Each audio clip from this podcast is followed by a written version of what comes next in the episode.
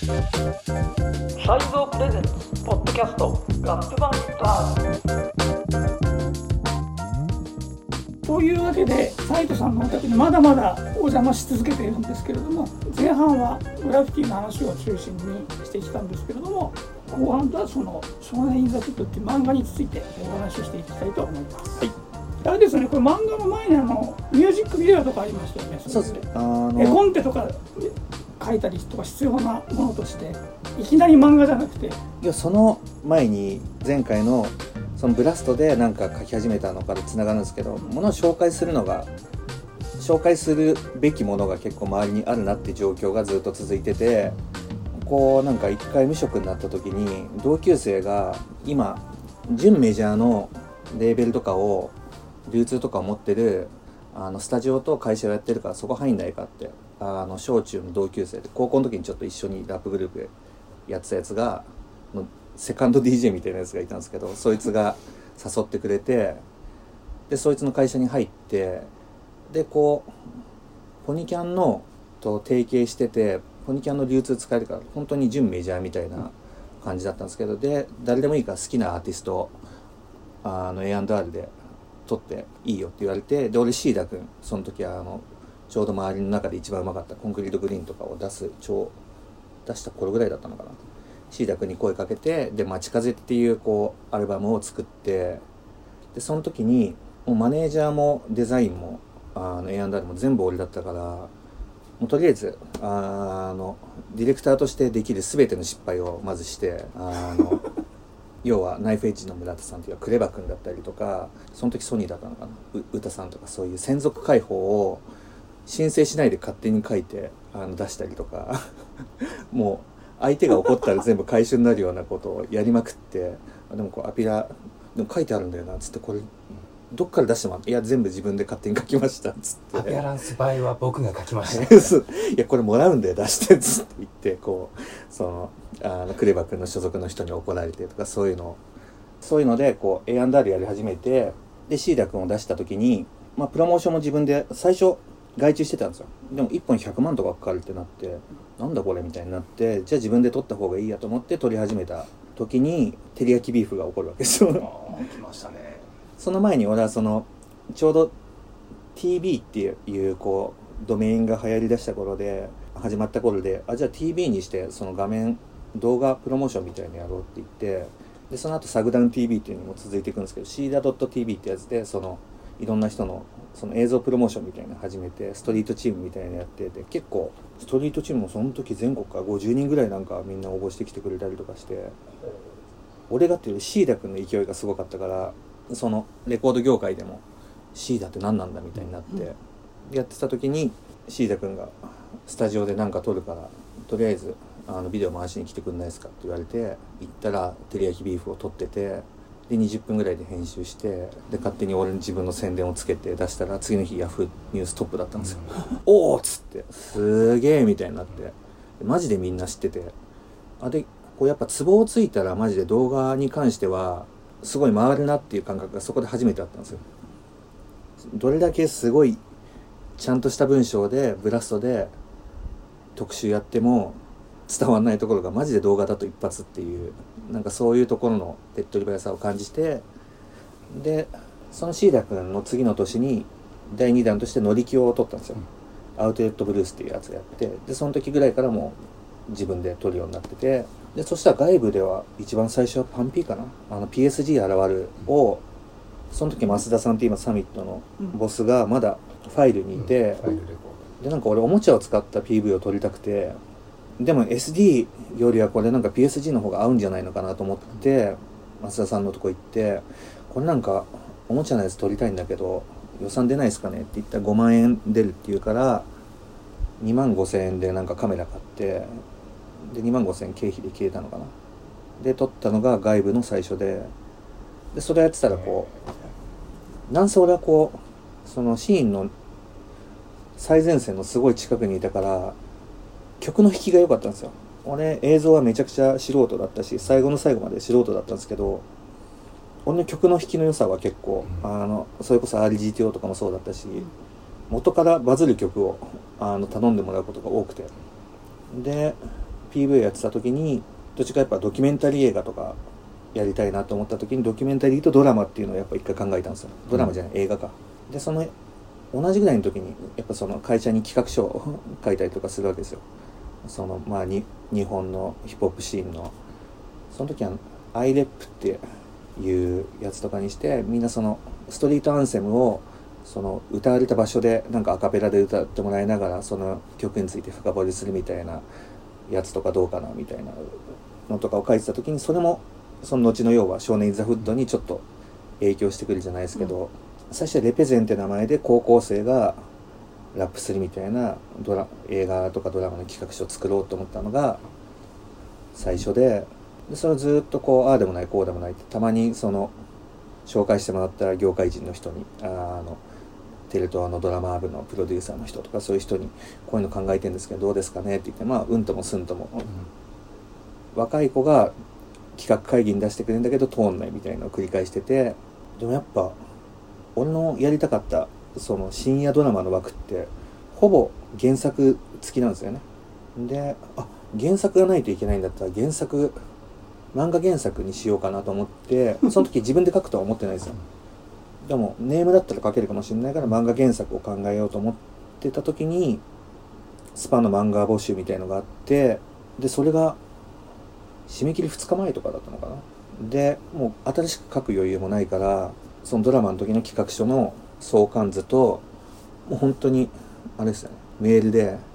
いや俺ずっとその原作が必要だったんだけどこれってなんかものすごい利害が一致してる気がするんですよねみたいな。メールまたそのあのあの最初のバイトの時のあれに戻るんですけどそういう感じのことをいやこれすごいなんか俺的にはこんな場所で言うことじゃないかもしれないですけど運命的なものを感じたんで応募させてもらいましたみたいなことを書いて企画書と送ったら170ぐらい集まったのかな。満場一致同連だったらしくて。でそうすると漫画の前に実写の方のイメージがあってむしろあそのために漫画がそうです後から来たみたいな。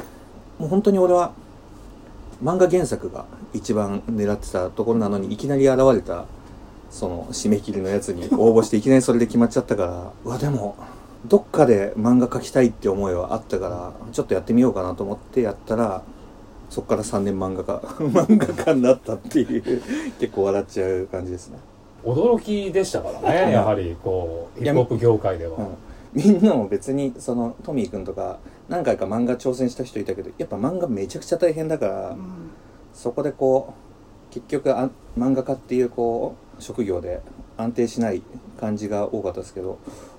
そのグラフィティの時にあったみたいなあなんかこれいけんじゃないのかなみたいな 謎の居心地の良さがあって。多分それも本当に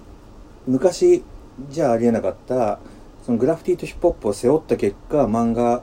のところでまた言うべきことがあるみたいな。そう。俺より別に絵上手い人とかいくらでもいるけど俺が知ってることをうん。書いてる人はいないっていう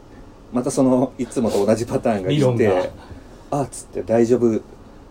なんかこれをなんか手放さなければなんか大丈夫なんじゃないのかなと思って、ただ漫画家になって3年間本当にコロナとぴったり重なってるから俺はまだその自分が漫画家として切磋琢磨してると思ってなくてほいや今までグラフィティだったりとかラップだったりとかその切磋琢磨するからこそ良くなるわけであってうああこう現場を駆け巡るとか、マジで俺そういうこうあいつがやばいの出したからみたいなそういう青い炎とかそういう世界の中でみんなやってるから日本の漫画っていいものなのに。まずスパ自体が他と競合してないから他あのヨシリンのゴーマニズム宣言と AV 女優ちゃんだからで順位とかも関係ないからそこの中での交流もないから漫画描いて漫画で食ってるけど俺の意識はなんかそのアーティスト同士の交流とかもうちょいまだ昔のヒップホップだったりとかグラフィティとかのやつとあれしててその漫画家として切磋琢磨してる感覚がなくて、それが始まったら一瞬で上手くなる自信はあるんだけどまずそこでこう外様な感じがしちょっとしてるっていう。あそれは現在も続いている。そうそうそう。うん。まあ実際ないですからその漫画家コミュニコミュニティとのうん。絡みが全く、それはまあコロナでねなかなか会いづらい期間だったっていうのもあるとは思うんですけど。でその間にもう斎藤隆夫先生とか矢口隆夫先生とかも有子先生とかも本当にもうパーティーで遠目からマジで見ることを夢だった人たちがどんどん死んでいく中で本当にショックで、これでマジで千葉哲也先生が一回具合悪くなった時もう本当にこれで千葉先生会えなかったら俺千葉哲也先生一番好きなんでマジでコロナ本当にトラウマになるなとって、うん。まあ、すでに結構思ってるんですけどなんか全部が全部順調ではないですよね。そういう意味でこうコロナのせいで俺の中ではもう時はそうみたいな日々が始まってる予定だったのがその大学行ってない大学生と全く一緒の状況が 漫画家生活で起こってるんですよ。もうでもそのまんま友達が全然でそうそうきないう。んそうそうそう。あれめちゃくちゃよくわかるんですよ。まあその代わり俺俺の卒業はその漫画が終わるののあれだからそれが終わるまでにはその漫画家のちゃんとコミュニティに入りたいなと思ってるんですけあどーでも仮にこれからその切磋琢磨できてった場合って、サイト引いては少年インザフットっていうのはまた違う変化成長になるってこといなんででもでも単純に漫画としての強度が全然増すと思いますよ、うだって漫画家の人同士の意識の中で書かれてるもんじゃないからあの漫画家を意識してんじゃなくて本当にもうこうなんかひたすらこう膝の上で書いてるだけなんで。自分というフィールド？そうなんですよ。で完結しているってことはいなんでまだその要はヒップホップだったりとかグラフィティで感じたようなマジックがまだ俺には起きてないから、時はそう的な人生始まってないですよね。なんか実際こう働きかけてきた漫画家の方とかいなかったんですか？は全然いないですけど単純に俺がそのシンパシーを感じてる例えばとんかつ DJ あげ太郎のあの小山裕次郎先生だったりとかは会ったことあるしあとオルガンバーとかでよく会う北沢ばんび先生とかあとオッドジョブにいた讃岐直哉さんとかあと稲川淳君も俺からしたら漫画家だしあと最近だとあの地元最高書いてるうさぎさんとかそういうこうあ俺の中でシンパシー感じてる人たちはいるけどでもその人たちもみんなちょっとアウトサイダーというか、うん。その漫画界で出会ったっていう感じよりは同じ外側で出会ったって感じだから その確かに。また外側の。あれなんですよ。でもそのオルタナティブってでいるって結構常にテーマではあるからオルタナティブでいないと多分通用しないと思うし、えでもこれからこのままそのマジックが出てくるとところまで漫画を続けるのかその当初の目的通りそれを原作にして今度は映像作家としてデビューとかそういう。いや俺最初は映像原作を持って戻りたかったんですけど それはどうなんでも今こう離れてみてあ正直俺映像のところでずっとやっていける自信全くないけど漫画の方だったらなんかいけそうだから、漫画の方から一緒のうちにまあドキュメンタリー1本と2本あの創作のやつで、まあ、3本ぐらい映像自分のやつで関われたらまあいいかなと思って。でその3本目の多分やつで俺は倒産してこう、ま、もう一回こう無一文になるんだろうなってこう倒産してまた戻ってくるっていうね。うなんかそういうこうずっと調子いいってことは俺の人生ないないんで。でもまあそういう感じの人生なんじゃないかなっていう中には映画3本ぐらいは関わりたいなとは思ってます、えー映像系は。そうだそれで肝心のこのね「少年インザフットの」はい。はいこの漫画がなぜこう魅力的かっていうとやっぱりその自分で経験したそのなんていうのかな借り物じゃないブロンクスしか知らないまたはその周辺の人しか知らないそのストリートのその現場で起きてることみたいなのが全部この漫画に入っててそれがやっぱりねそのうん。でしかもこう文化的な説明って言っちゃおかしいんだけどその解説みたいな代わりにもうまくなっててその解説解説してないけどもあの読んでいけばなるほどねっていうふうに分かるようにできるところも面白いなと思うんですよねそのなんかヒップホップカルチャーを漫画というプラットフォームを使って分かりやすく図解しているみたいな部分。だでもそこまでそこまではなんかやってないそこまでガーッとやってない感じが面白いなう微妙なところで。結構わかりやすくそのすることはできたんですけど今のところ俺が心がけてるのはその詳しい人たちも絶対知らないことを毎回盛り込もうみたいな、そのコレクターの人だったりとか俺よりヒップホップ詳しい人は多分日本に30人か50人ぐらいいると思うんですけどあのその人たちも絶対うん。例えばまあ、2巻のあのスチャダラパーの人たちが言ってた、いやでも3品出てたやつより俺らの方があの全然柄悪いからねじゃないけど、本当に意外にみんな知らないことっていっぱいあるわけじゃないですか。そのギャングからのそのローライダーとかのあのカルチャーだったりとか、それこそブラストには載ってないあのヒップホップの歴史を毎回載せようっていうのはあれですね。その詳しい人が「あ今回ここら辺ね」って言って終わるよりはその人たちも絶対知らなかったでしょみたいなことをこう載せようっていうつもりで毎回。あとやっぱこう最近のリアルな漫画ってどうしてもやっぱ暴力が一番強いっうん。ていうのがある中で俺はでもそこはこうある程度リアルに行きたいけど綺麗事が一番強い世界で青春漫画だから描きたいなっていうこうそれってやっぱこうリアルにしていくとどうしてもヤクザが一番強いみたいなその街のピラミッドみたいのが出来上がっちゃうんですけどそれってこう俺本当にあんま好きじゃなくてそうだねそれ読んでて分かってるよく分かってる分かってきたのはやっぱりそういうものが出てくる日本のヒップホップカルチャーっていうのがあるのにそういうのに途中でヤクザが入ってきて台無しになっちゃうみたいなところを、あのずっと危惧してるような漫画ではあるなと。もう本当に96年編の方はもう構想に次ぐ構想なんですけど結局やっぱ終わんないんですよ。あのどっちかが勝ってもその場面だけ、あの攻めてる方が勝ってるだけで。で一番メインにしてるのはその主人公の2人だけは絶対に暴力では解決しないっていうそのヒロトとマーシーってその令和の方でやってる2人だけは他はもうみんなその暴力で物語が進んでいくんですけど言ってもさらったさらわれたとか。でもあの2人だけは絶対綺麗事で全部進んでいくっていうのがこう俺の中のこうルールでそれ意識して書いてますね。結構俺 RGTO の PV とかもそうだけど、うん。昔からもう共通してその暴力の世界の中で綺麗事で終わらせたいっていうのは RGTO ももろそうじゃないですか。あとのりきよの夜に口笛とかもそうだし結構それは俺が本当に暴力に囲まれて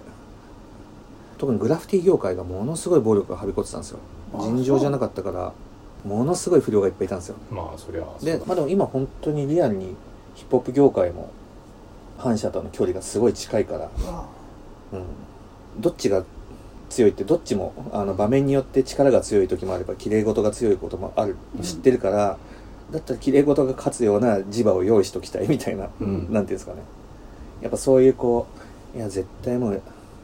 街のリアルが一番やばいからみたいな感じの雰囲気でいたら結局暴力が一番強くなっちゃうんで、元からも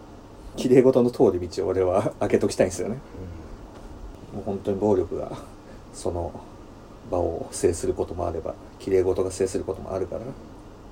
ただみんな今もうリアルなのを結構か書こうとするとどうしても暴力にすごい寄っちゃうからそこに関してはあえてだからものすごい暴力を求めてる人からしたらぬるいと思うんですよ。あまた綺麗事で終わんのかよって毎回。それがこう俺の中の そのパターンなんですよね。うんなるほど。綺麗事好きなんですよ、う んいいじゃないですかこう。やっぱ青春において。うん。うん、綺麗事ってやっぱそれ綺麗イコールさっきのもとですけど純度が高いってことなんで。だからやっぱりこう昔から今日話を聞いててもそうなんですけどやっぱピュアだなっていう部分ってすごいあるっていうか先輩たちが教えたことな先輩たちがしなくなっただけのことを俺らはずっとしてるだけなんですけどそのリアルにこだわるっていう当たり前のそのヒップホップ本当にこれ不思議なんですけどやっぱこうヒップホップって別に楽譜が読めるわけでもないし、うん。こう見た目がなんとかでオーディション受かってとかじゃないから、うん。やっぱこうリアルにこだわってたからこそマジで価値があったことなのに、うん他の音楽ですげえセルアウトするじゃないですか皆さん。こうメディアに出る時に。でもそれこうムロさんだったりとかその昔の人たちのそのリアルにいることで価値を上げるっていうところにもう一回俺全然余裕で戻せるというかそこじゃないと俺価値ないと思ってて。うん。そのバラエティを盛り上げられるとかじゃなくてあいつらなんかよくわかんないけどやたらリアルにこだわってるよね。だけでいいと思うんですよ。うん。でもそれが今こうマジで一番欠けてるから日本語ラップにはジャパニーズヒップホップにはあると思うんですけどメディアに出てるその日本語ラップと呼ばれてるところには、まあ、声優ラップにしても何にしてもそうだけど、うん。こういろんな関係性ができた中で すごい気持ち悪い感じになってるけど本当にそこに関してはもう一回リアルにやるだけですごい爆発するカルチャーだと思うからなんかそのヒップホップルネッサンスってたまにあっちだと言われるようなそういう分かりやすいヒップホップルネッサンスが起こったら今すごい頭数が増えたわけじゃないですか、うん。ハイプだけど。そこがこうドカンときたら本当にいい感じになると思うからでそれを持ってきたいんですよね。今やってる人もいないしそこに関して。だびっくりするぐらいアベマの人たちは絶対に俺を使わないですね。ああ俺すげえいろんなメディアにインタビューとか受けてるけどアベマのヒップホップ系のところひ一個も来ないからあーなんかわかわかるような気がすそうなんだ。るなだからなんかまあ、ガンガン言ってるから俺も俺で。藤田マネーいらないしっつって。藤田マネーなしで成功するのが俺の中の結構みんな言ってくるんですよ。藤田さんのやつあれ出してくれますよっつって。俺俺本当に藤田マネーだけは党内で成功したいんですよっつって。そこ以外だったらマジでどうでもいいんだけどそこだけはそのちゃんとした評価で出るお金じゃなくて要は回収できてないわけじゃないですか、うん。うん。あのお金で俺本当に自分の功績を汚したくないっつって。そうだね。うん回収できないことを前提にだ。そうそうそうそうああいうんなそう。なんだよねああでその本当のリアルが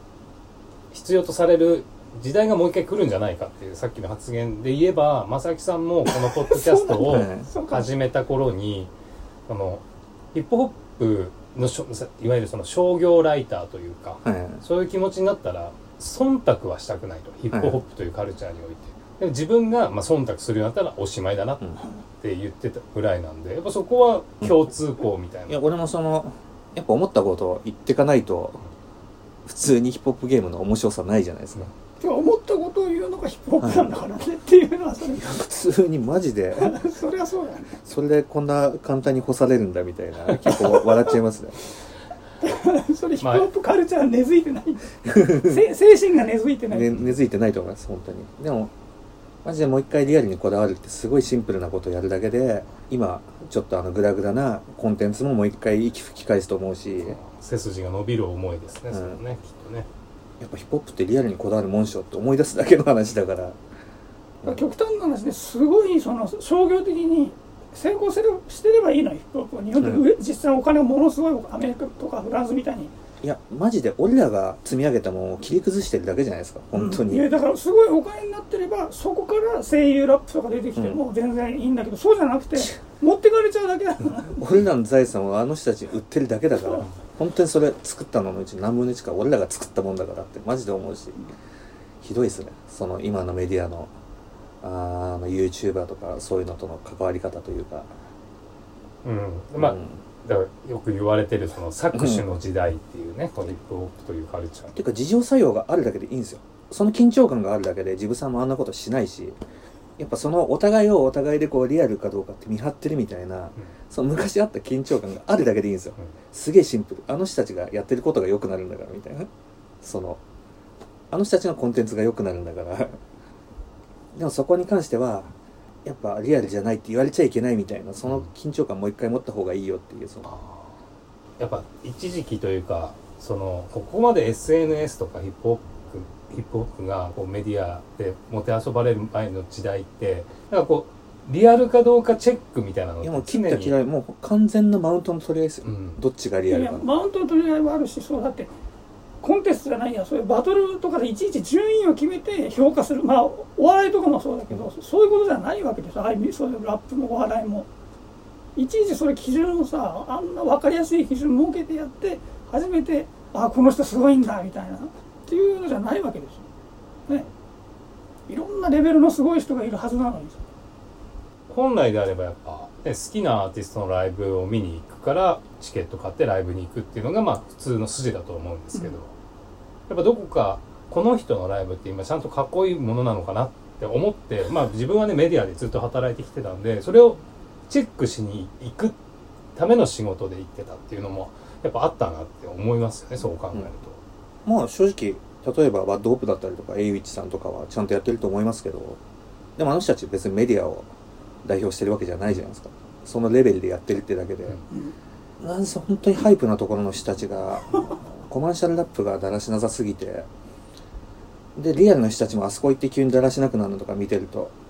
まあ自民党的ですよね。こう 一言で言うと。いやだから本当に栗林さんがすごい本当に売れてね売れまくればいいんだけど、それに行ってないから変なんだよね、うん。気持ち悪いんだよね気持ち悪いです、すごい売れれば多分ここまで言わないと気にならなくなるっていうね、う。ん。うん、いそれに全然いけないからね。ななんなの、うんこれはっていう。いつになっても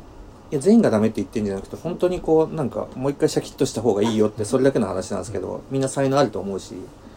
ただリアルにこだわるだけでその今テレビに出てる人たちも絶対良くなるしもう一回このお互いのリアリティチェックをし合うっていう